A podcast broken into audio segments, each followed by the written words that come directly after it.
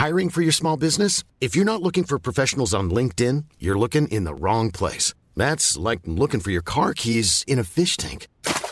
LinkedIn helps you hire professionals you can't find anywhere else, even those who aren't actively searching for a new job but might be open to the perfect role. In a given month, over 70% of LinkedIn users don't even visit other leading job sites. So start looking in the right place. With LinkedIn, you can hire professionals like a professional. Post your free job on linkedin.com slash people today.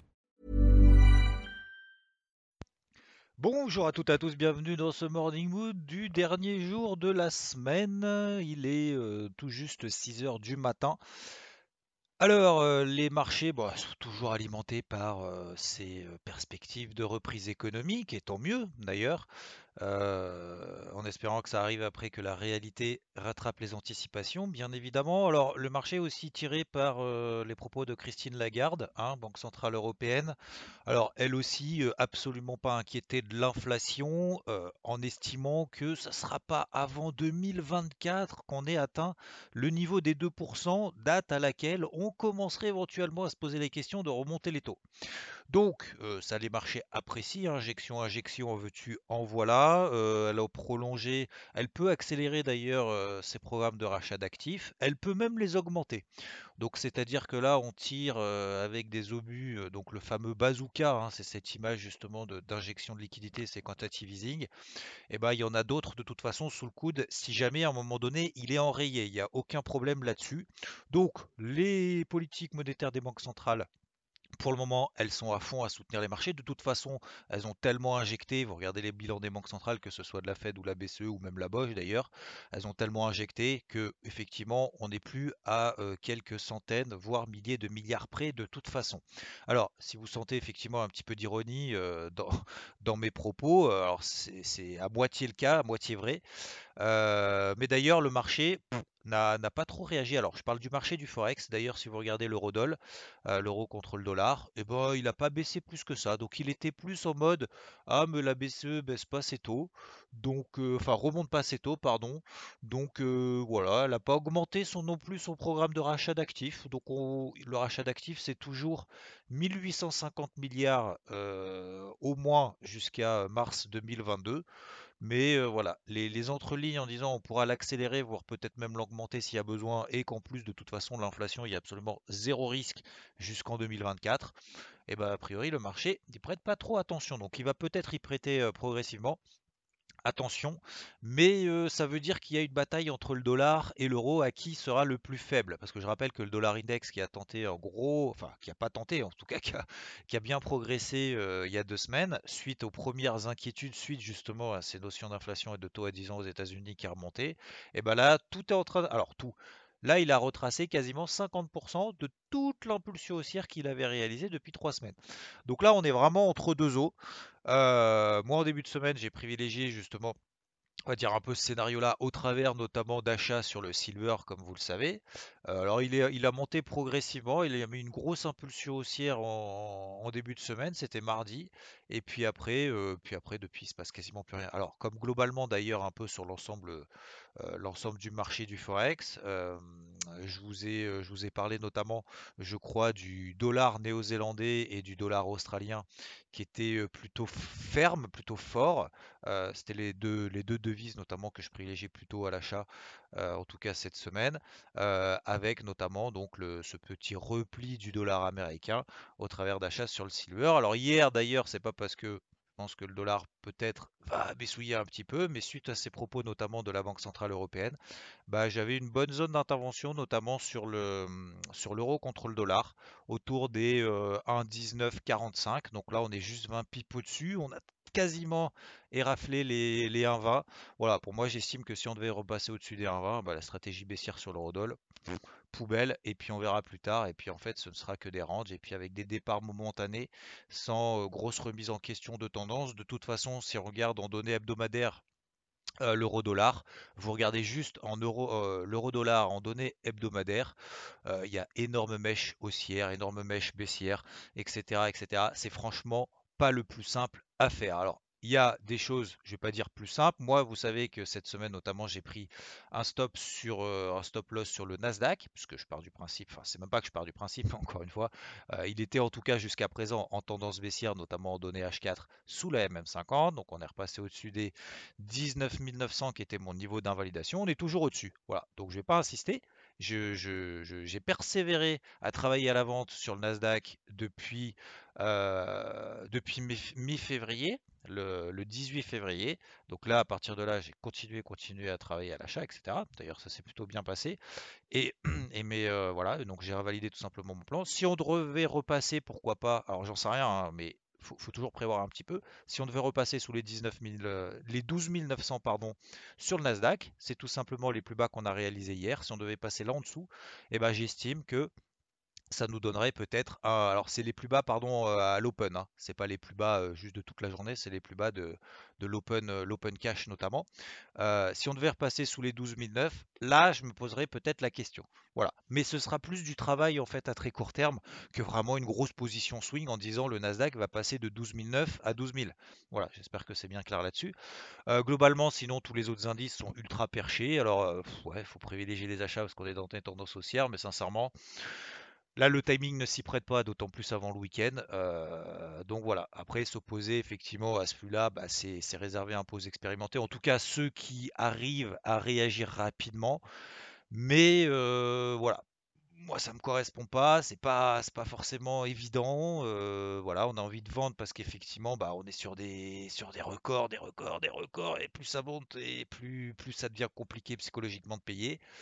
Et moi le premier d'ailleurs, hein, encore une fois, euh, je, je m'en cache pas du tout, mais payer là euh, le CAC à 6030 là maintenant, si vous prenez vos graphiques inversés comme j'ai l'habitude de le faire, vous regardez qu'on est quand même sur des niveaux, fallait le faire avant. Voilà, c'est maintenant on a l'impression qu'on va se prendre le train, on va, prendre le train 3 mètres avant qu'il arrive à la gare, donc ça vaut peut-être pas le coup. Voilà.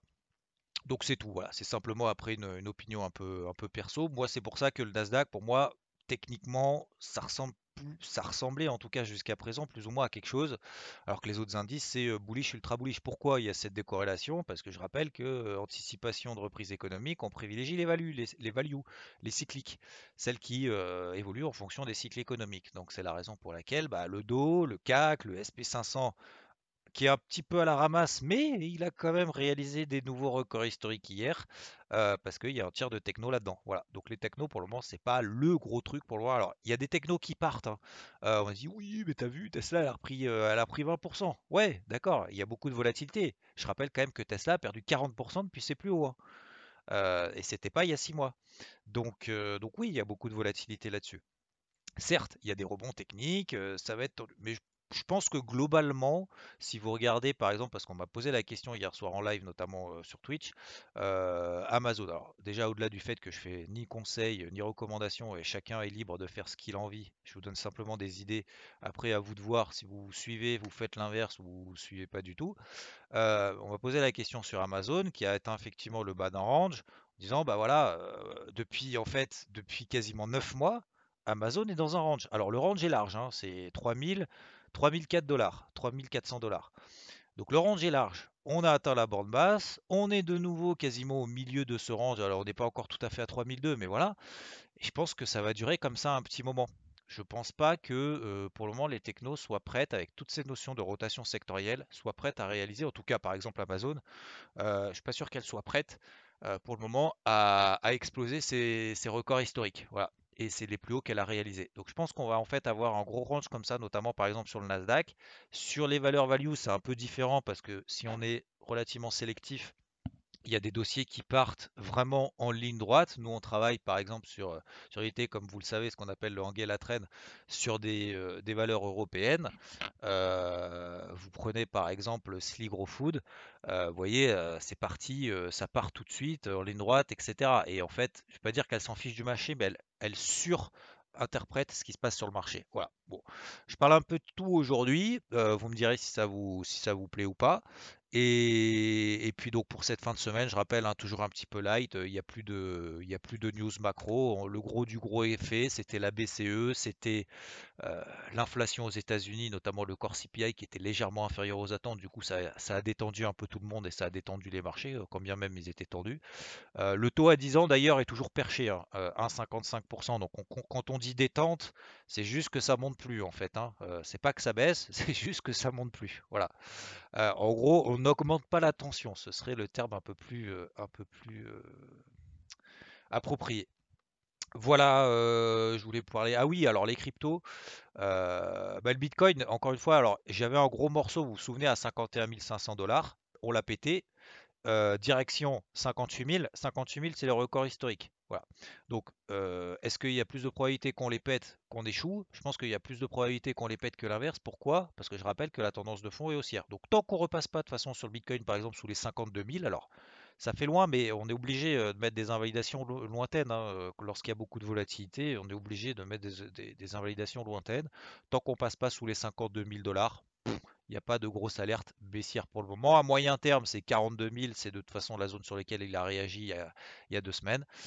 sinon, il y a quelques, quelques trucs qui partent, encore une fois, hein, notamment par exemple UOS.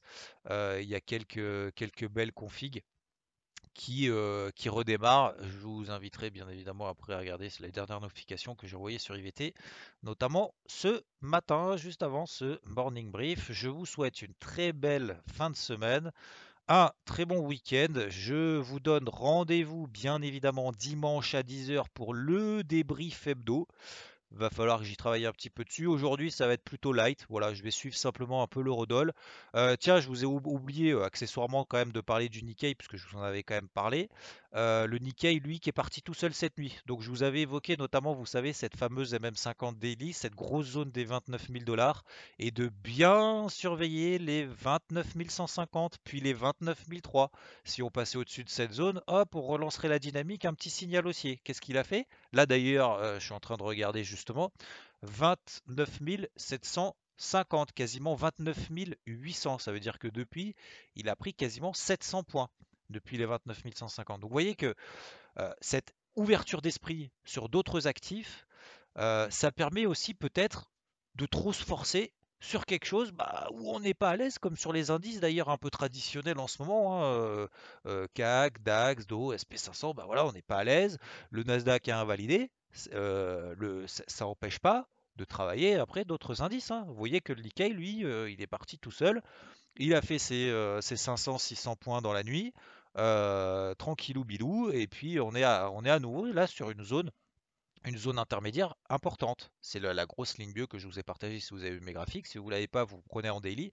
Vous prenez la MM20 daily. Vous regardez qu'on est pile poil dessus, elle est plate. Voilà. Donc on est revenu dans le range daily dans lequel il est. On est toujours dans une tendance haussière moyen terme sur le Nikkei tant qu'on est au-dessus des 29 000. Voilà. Donc encore une fois, s'ouvrir aussi l'esprit, ça ça, nous empêche de forcément se forcer à trader ou à penser quelque chose sur les actifs un peu de référence, entre guillemets, en tout cas, dont on a l'habitude soit de parler, soit de trader, etc. etc. Voilà. Ça permet aussi d'éviter de perdre trop d'énergie à essayer de retourner tous les graphiques dans tous les sens, à savoir si ça va monter ou ça va baisser. On peut tout simplement être sur la touche. Il n'y a personne qui nous oblige à prendre une décision là maintenant d'acheter ou vendre des indices. On peut tout à fait être à l'écart et puis travailler d'autres choses, tout simplement. Donc il y a des choses qui se passent par exemple sur les cryptos pour ceux qui y sont. Tout le monde n'y est pas. Il se passe des choses le dollar, c'est quand même compliqué, euh, bull trap ou pas. On en saura peut-être plus ce soir, en tout cas j'espère, mais c'est quand même relativement brouillon. Il y avait quand même quelques trucs à faire sur le silver, même si c'était pas forcément évident.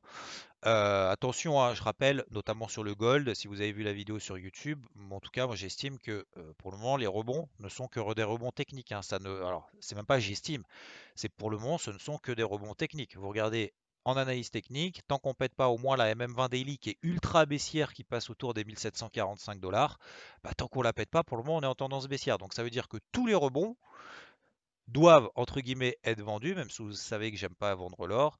Euh, mais pour le moment, en tout cas, euh, attention à ces, à ces accélérations haussières qui ne sont pour le moment que des rebonds techniques.